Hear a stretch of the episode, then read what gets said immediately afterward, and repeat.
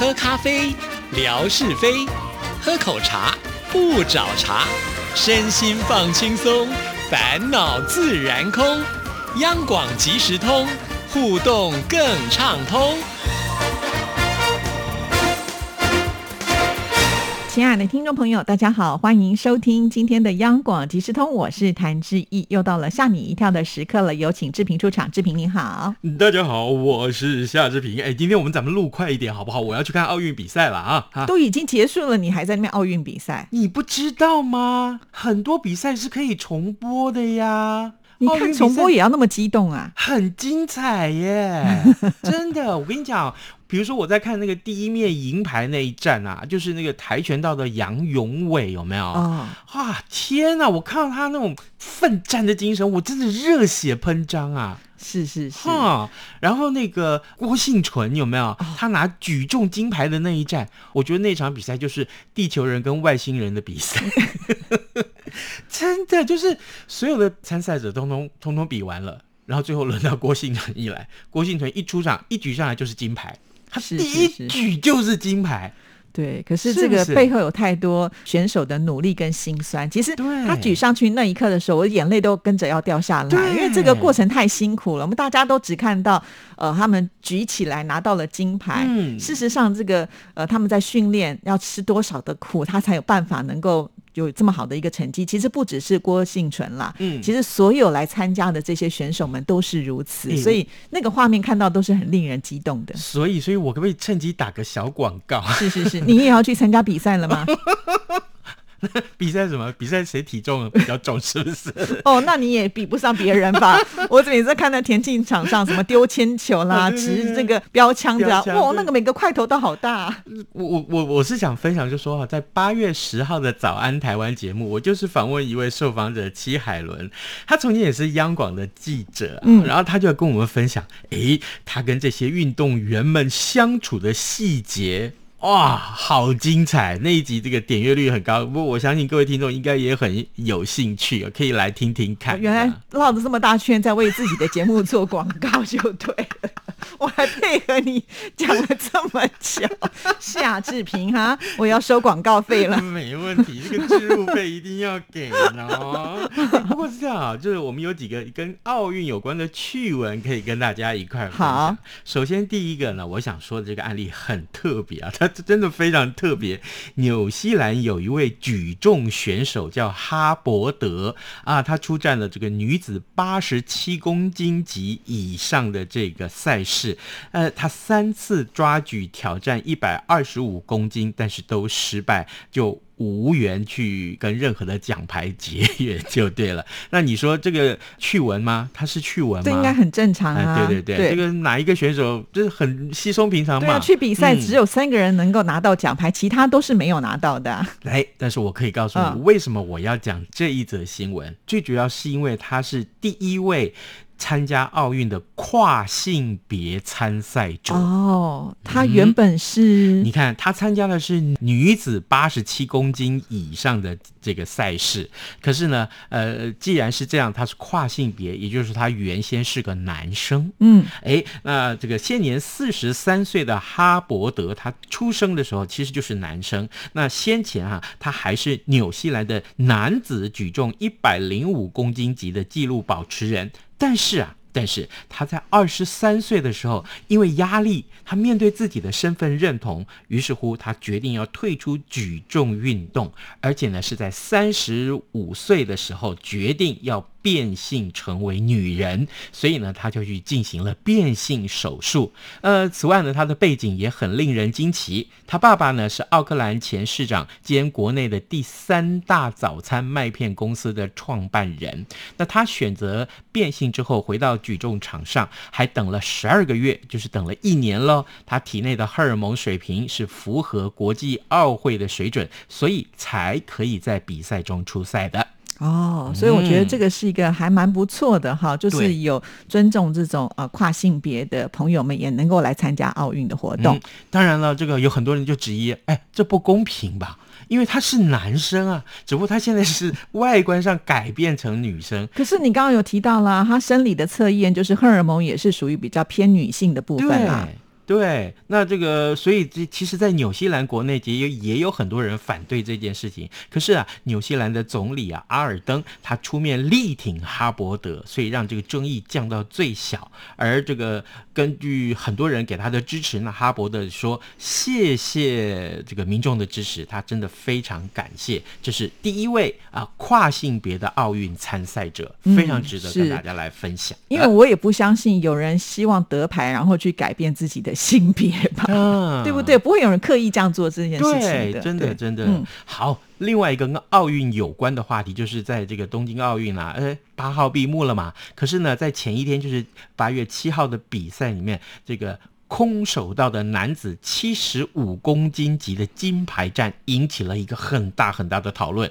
这个选手呢是来自伊朗，他是甘扎德赫，他被沙地阿拉伯的这个选手叫哈梅迪用高踢踢中他的脖子，结果他就昏倒了。嗯，哎，这个呃昏倒了以后，那这个踢人的呃这位哈梅迪就想哇。我的对手被我击倒了呀，对啊，那我就是金牌了嘛，对不对？嗯，结果没想到啊，这个裁判啊，居然他就判说，哎。呃，就是失格哦，因为这种活动啊，本来就是呃点到为止就好了，代表你战绩赢过对方就 OK 了。可是呢，现在你居然把对方急昏了，哎，这一踢把对方给踢昏了，那怎么办？好，就在这个被踢昏的这个选手醒过来的时候呢，裁判呢啊就判他赢了。哇，好大的惊喜哦！对你都已经。被踢昏了耶！醒过来发现啊，金牌是我的。那那夏志平去比赛的时候，我可能会拿大概五面吧，五面金牌。真的，我这种霸咖，对不对？一上去一定被踢昏的呀。夏志平啊，霸咖是没有办法能够进到这种殿堂的，知道吗？对不对？不是我们想要站上去就有机会。对哈，是是是。不过这个真的很有意思，就是没有想到，因为你可能在当下被那一踢一脚踢完的时候就晕过去，你是不知道状况，甚至你可能还会很气馁，说：“哎呀，糟糕，我被这个呃踢到了，可能就要被扣分，或者是对方要得分了。”没有想到这个醒来之后呢，居然得到了金牌，感觉好像什么都没做，好意外的一场比赛，对不对？所有的观众啊，我相信在电视机旁边帮他们加油的这个观众，一定会觉得说：“哇！”天呐，金牌诞生了，有没有？那这个呃，沙地阿拉伯的选手啊，他一定觉得，哦，这个观众们一定想说，哇，赞赞赞，我们就多一面金牌了。就没想到说，哎，隔几分钟之后，突然发现金牌，呃，就不翼而飞，真的，一百八十度的大转变呢。所以我觉得这个奥运的运动精神还是非常重要的，嗯啊，这个是要大家遵守的。没错，没错。好，来，接下来我们分享这个趣闻，那真是我也不知道。这件事情是该高兴呢，还是该难过呢？什么事情呢？在印尼发生这么一件趣闻。印尼的龙目岛有一位居民叫阿克巴，他呢，呃，要迎娶他的未婚妻啊，对，没有想到在这个婚礼举行前几分钟，他的女朋友应该是前女友了啊，前女友不请自来，结果你知道发生什么事吗？当众就高喊说：“我也要嫁给你。”我也要嫁给你，这这这算什么？算抢婚吗？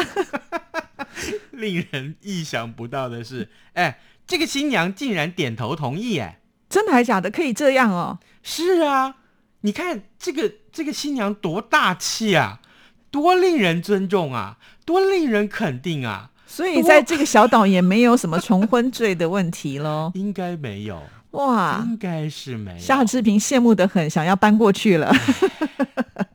这也得 也得我老婆同意才行哦，对呀，因为他是原配同意了，对，所以他同时就跟两个女生结婚，对，那不还好？他只有一个前女友，假设有十个前女友一起跑来的话，那就不得了了，对。所以啊，这件事情当然被社群软体疯狂的讨论了啊！这个媒体就这样报道啊，就是呃，这个二十一岁的陆里就是这位前女友啦。他在脸书上发现，哎，你看两个人多久没联系，还是从脸书上发现前男友要结婚的消息，所以他决定往婚礼的现场去表示他的爱意啦啊，应该可以这么说。那他还说，哎，即使是妾。也 OK 哦，我可以甘心做小哦。我当妾也没有关系哦。那二十岁的原配哈，叫做这个呃霍地马，他呢就说一开始啊，哈，看见这个哎丈夫的前女友闯进来啊啊，他心里面的确是感到有些不悦。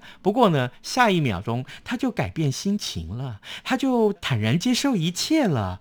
他说：“嗯，我能怎么办呢？这就是命运的安排啊。嗯，我就接受吧。”哇，好乐观哦！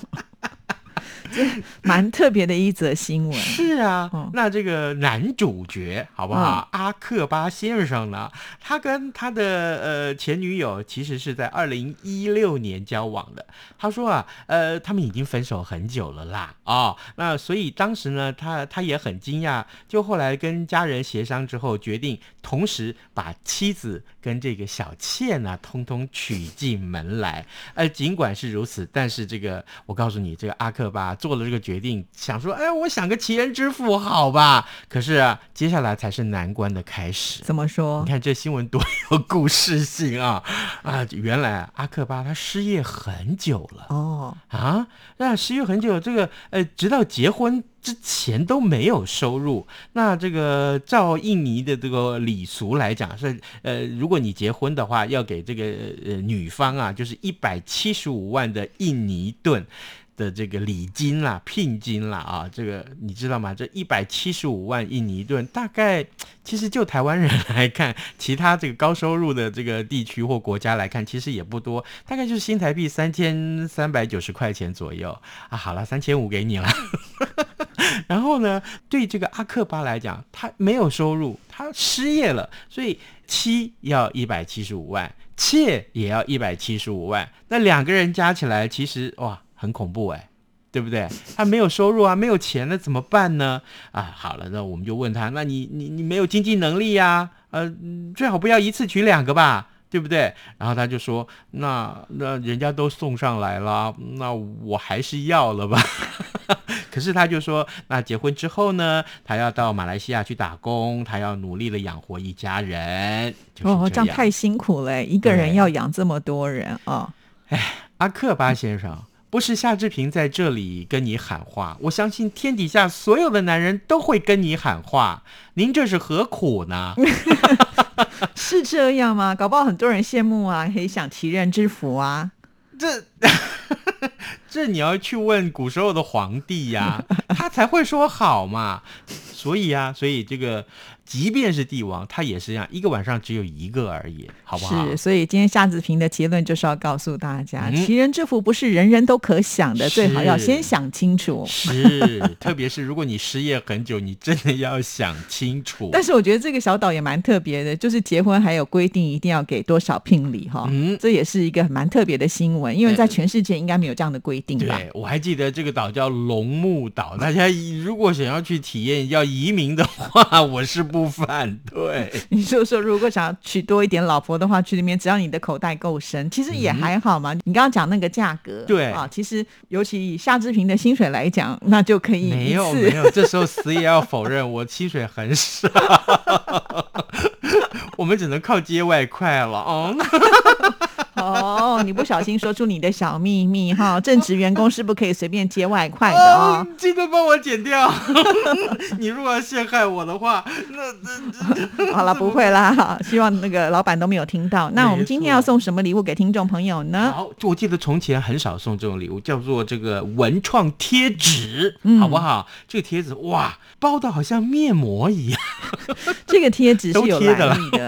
这个是因为那个成品，我们的听众朋友都知道，在台湾非常有名的成品书局，他们只有送没有卖。那我拿到之后呢，就觉得哎呀，这个蛮珍贵的，就送给听众朋友。因为我知道很多听众朋友对于成品书局是很喜欢的。哎，对。这个能够去成品逛一逛，那是到台湾来观光很重要的行程。出什么题目？我们的题目就是刚刚志平在跟大家分享奥运的趣闻的时候所说的这个第一位跨性别的参赛者，他所参加的是哪一项的比赛？你不用说几公斤级，好不好？你只要说是哪一种运动赛事就可以了，两个字，好吗？非常的简单啊。对，好，希望听众朋友赶紧来参加喽！谢谢志平，拜拜，拜拜。